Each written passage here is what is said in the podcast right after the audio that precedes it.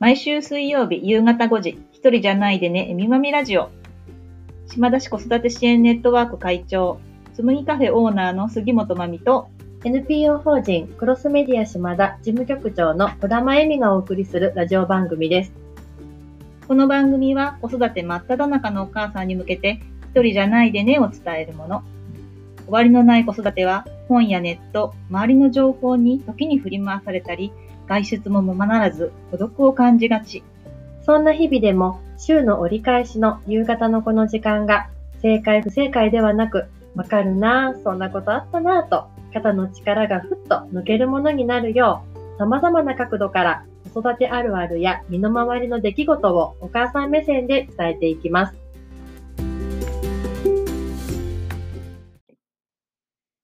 5月19日夕方5時になりました。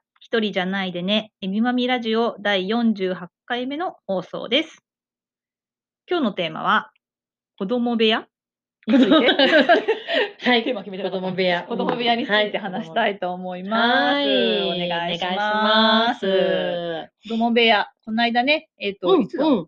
えっ、とね、いつだ？新聞の、そう、4月中、中うん旬うん、だね。ううん。に、そう、賛否万 万論っていううんクローズアップのコーナーがあって、で、そこのちょっとキュレーターをお声かけいただいて、なんかこういろんなテーマで、はなあの、こう考えを伝えていくっていうね、有識者の人がいて、うんうん。私たちの一般の人がいて、読者の人がいてって、いろんな考えを伝え、変えていくっていうところがあるんだけど、どうする子ど子供部屋っていううんうん。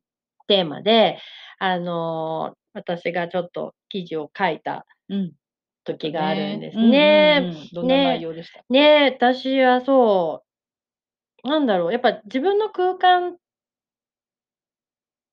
と思えてくつろげる場所っていうのは、やっぱりまあちっちゃい時はわかんないけど、こう子供から大人になっていく時にはきっと必要だろうなっていうことと、うんうんうあとでも今はスマホの存在があるから、で、こう、肉体は家族といても、心と頭はうんスマホの中に行っちゃってるとしたら、それってどうなのっていう、うんそういうこう家族の時間と、まあ、スマホの関係と、うん。で、やっぱり家族が心と、ね、顔を合わせる時間が大事なんじゃないかなっていうところ。なんだけど、やっぱりその、なんだろうな、まあ、子供のね、体と心の成長に基づきながら、そういう空間はあった方がいいんじゃないかなっていうような意見をね、うんうんうん。伝えたりしたんだけど、うん。マミさん、子供部屋あった、子供部屋ね、子供の頃は、うん。まあ、うち妹と、あの、女姉妹だった？うんてみちゃんもそうだけどね。うん。なので、まあ、比較的大きめな広い部屋うん。を二人で使っていて、うんうん。で、私が高学、ん？うんと小学校の高学年ぐらいになった時に、間に本棚を挟んで、で、まあ右と左で、まあ、ちょっとスペースを分けたみたいな感じで、ちょっと部屋っぽくしたのが、初めての部屋だったのかな。でも寝るところはね、うん。二段ベッドだったので、二段ベッドで、まあ、妹とね、上下で寝てたっていうところで考えると、本当部屋というよりは、なんだ、スペースを区切ったみたいな、そんな感じで終わってたかなっていう感じですね。そうだよね。うちもやっぱ同じだね。女姉妹だったから、そう、最初は二人共用の部屋で、うん中学になったぐらいからなんか自分の部屋が与与えられてっていうような感じで、ねえ、うん。なんだろうね。でもやっぱなんか、大人になっていくときに孤独とか、うん。なんだろうな。なんか私、ネクラだからこういうこと言っちゃうんだけど、孤独とか自分の挫折とか、その子供ながらのね、ねそういうとこに向き合う空間としては、やっぱある程度の年齢になってきたときには、、家の中でもうん、本当こう完全に一人になれる場所っていうのは、なんか狭くてもあったらいいのかなっていうのはうん。ね、うん。なんとなく思ったりするんだけどね。実際今はどんな感じ？うち？息子さんの部屋がああっ、て、そう、息子の部屋があって、娘はまだちっちゃいから、うんもちろんなくっうんて、で、夫は、夫のなんか着替え、タバコ部屋みたいな部屋があっうんうんうん。てって考えるとさ、なんかお母さんの部屋ってなくない？ね、お母さんの部屋が子供ないって部屋いうね。どうこうじゃなくてさ。そうなのよ。え？気づきましたか？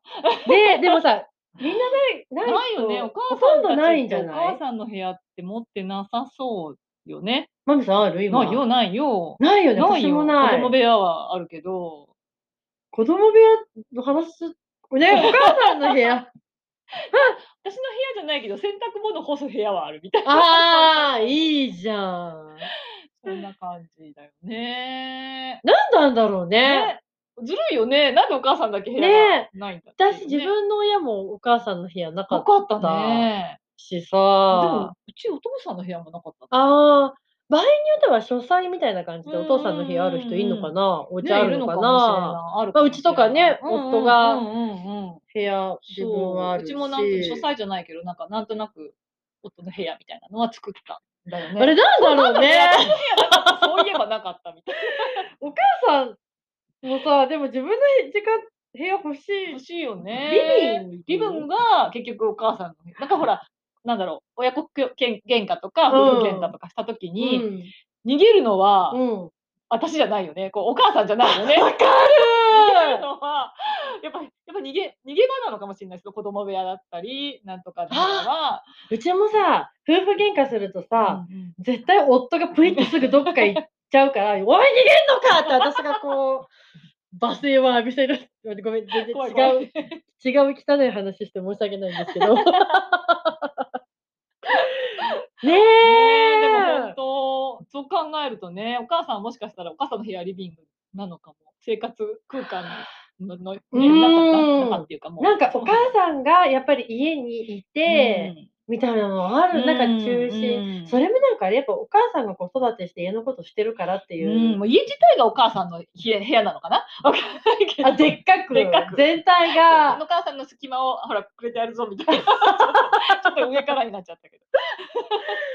なるほど。ねねえ、本当だねに。でも部屋の役割って考えると、例えばその、うんエミちゃんが言った子供の成長には、やっぱその、うんパーソナルスペースというか、うんそういう部屋が、部屋という場所が欲しい時あるよねってなった時に、うん。お母さんもそういう部屋欲しいけど、でも、みんな出てっちゃったら、そこがお母さんの部屋みたいになるとしたら、リビングがもしかしたら、お母さんの部屋あなのか、でも、でもやっぱりね、こう一人になりたい時とかってあるじゃん？ー。ねえ、うん。だあるよね、ねえ。お母さんだってさ。で結局だから出るしかない家でみたいなさ確かにね。のかしら変な話だよね。ね。面白いそんうなーんね。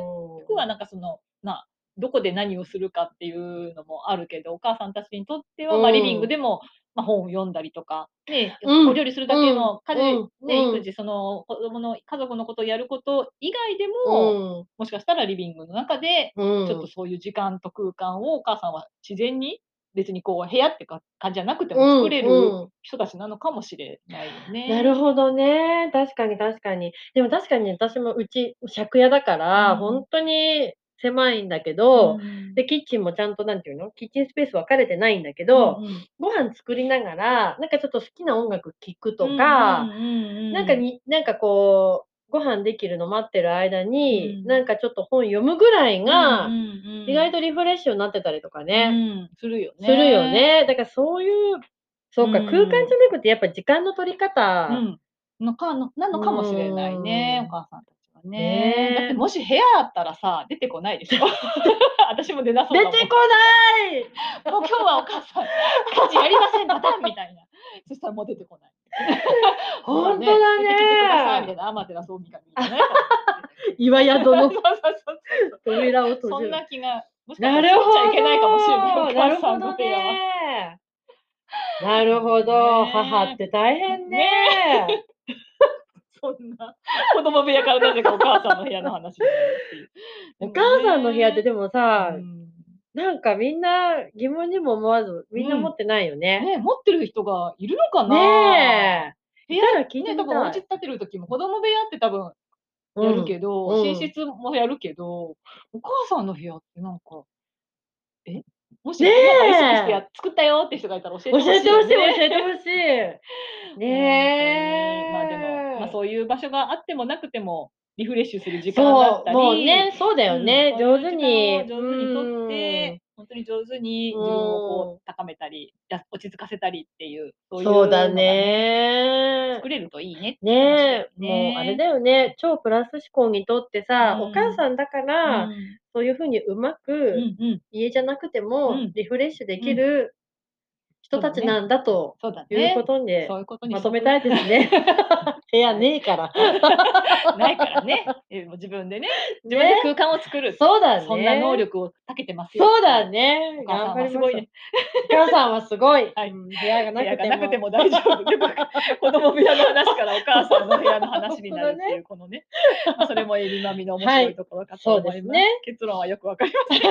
まあでもね、上手にリフレッシュ取るっていうね、そうだよね欲しいよねって話でした。リフレッシュはね、はい。楽しく取りましょう。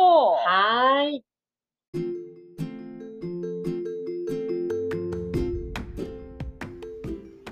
番組では皆様からのお便りを募集しております。感想やご意見、ご質問など、ぜひお寄せください。メッセージの受付先は、えみまみ2813、アットマーク、gmail.com です。えーえみまみはすべて小文字の emi, mami, 数字の2813、アットマーク、gmail.com になります。次回も水曜日の夕方5時にお会いしましょう。今から夕ご飯の支度とか、子供のお風呂など、今日もゆっくりできるのはまだ先のお母さんも多いかもしれませんが、ぼちぼち頑張りましょうね。一人じゃないでね。